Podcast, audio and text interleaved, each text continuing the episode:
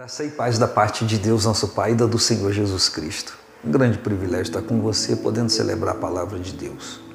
Nós temos todo mês de julho para podermos, é, se eu falar de secar, eu seria muita ousadia minha. De secar um dos princípios da, da escola da medicina que fala quando vai analisar um corpo e vai vê-lo pontualmente cada detalhezinho, tudo que diz respeito ao corpo, à sua constituição, à sua funcionalidade, enfim. Pelo menos acho que é isso que me falaram um dia. E dissecar a palavra no sentido de olhar tudo, perscutar tudo, entender tudo, é, seria ousadia, como disse da minha parte. Contudo, eu posso me empenhar, me esforçar e buscar saber o máximo que eu puder. Com certeza eu penso isso foi meio equivocado, com certeza eu penso, mas eu penso que Deus olhando para isso vai ver em mim um interesse em querer compreender, em querer entender e querer absorver para mim é, o aspecto devocional de um livro que é histórico, que foi é, liberado essa palavra profética há dois mil e tantos anos, e, mas eu estou interessado em lendo, conhecendo a história, absorver para mim o que diz respeito a mim. Porque o estudo da palavra de Deus, conhecendo a sua história, o que estava acontecendo, ficar preso nisso, ele fica teórico. Pode acrescentar muitas coisas, sempre acrescenta.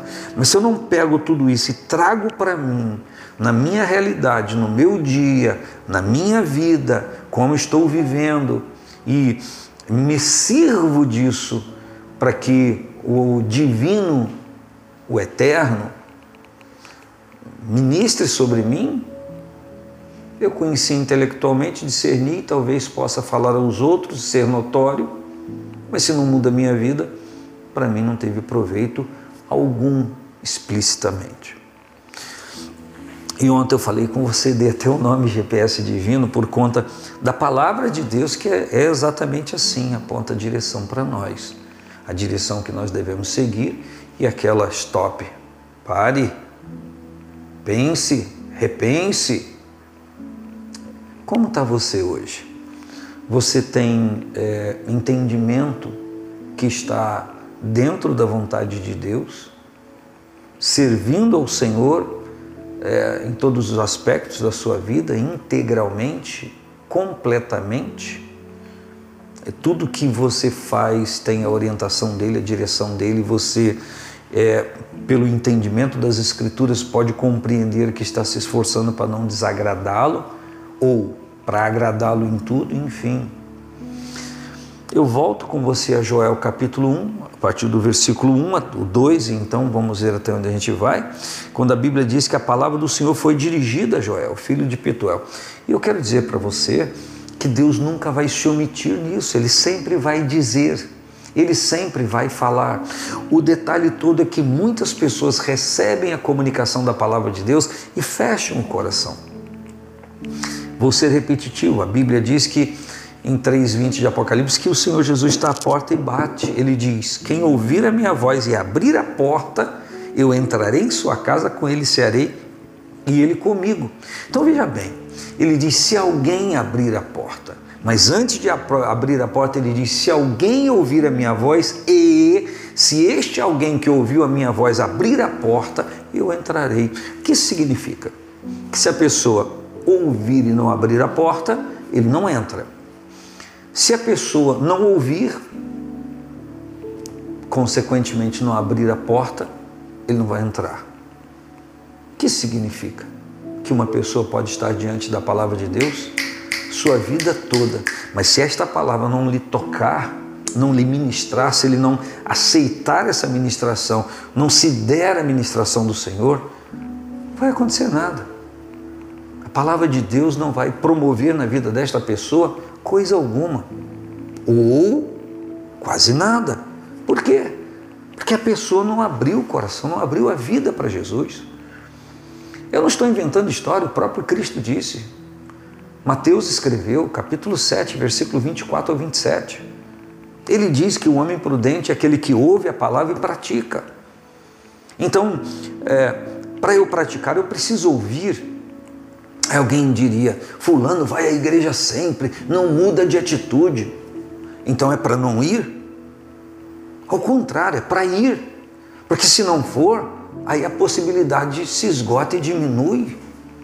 Mas em indo e constantemente o Senhor batendo a porta do seu coração, a probabilidade é que um dia essa pessoa abra a porta do coração. Você conhece, deve conhecer muitas pessoas. E por que não dizer seja a sua história?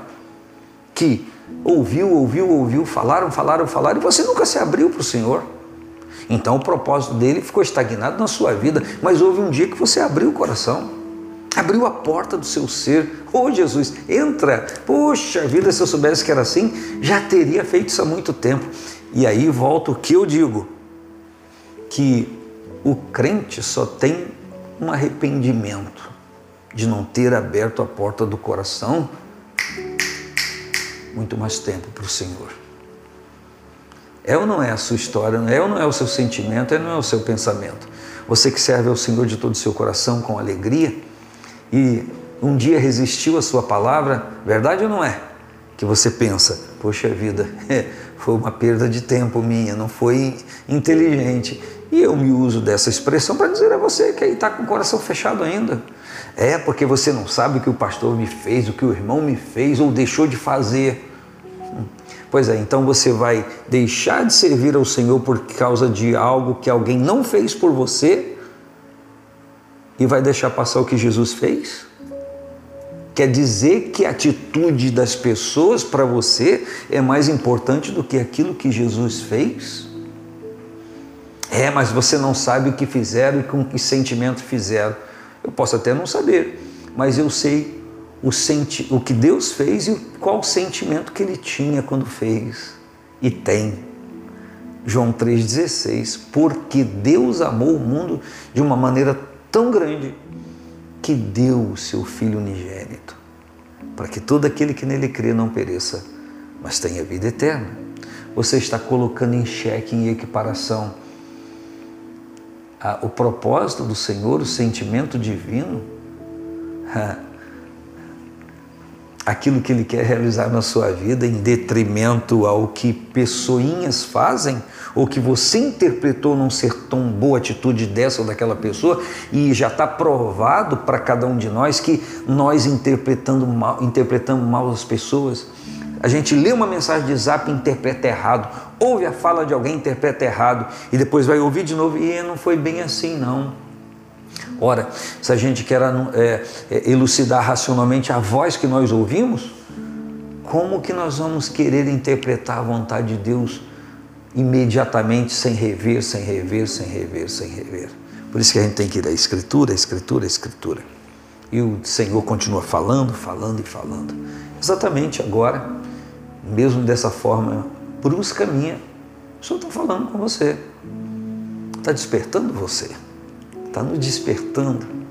E como é bom abrir o coração e dizer: Seja bem-vindo, Senhor. Um grande abraço, paz do Senhor Jesus.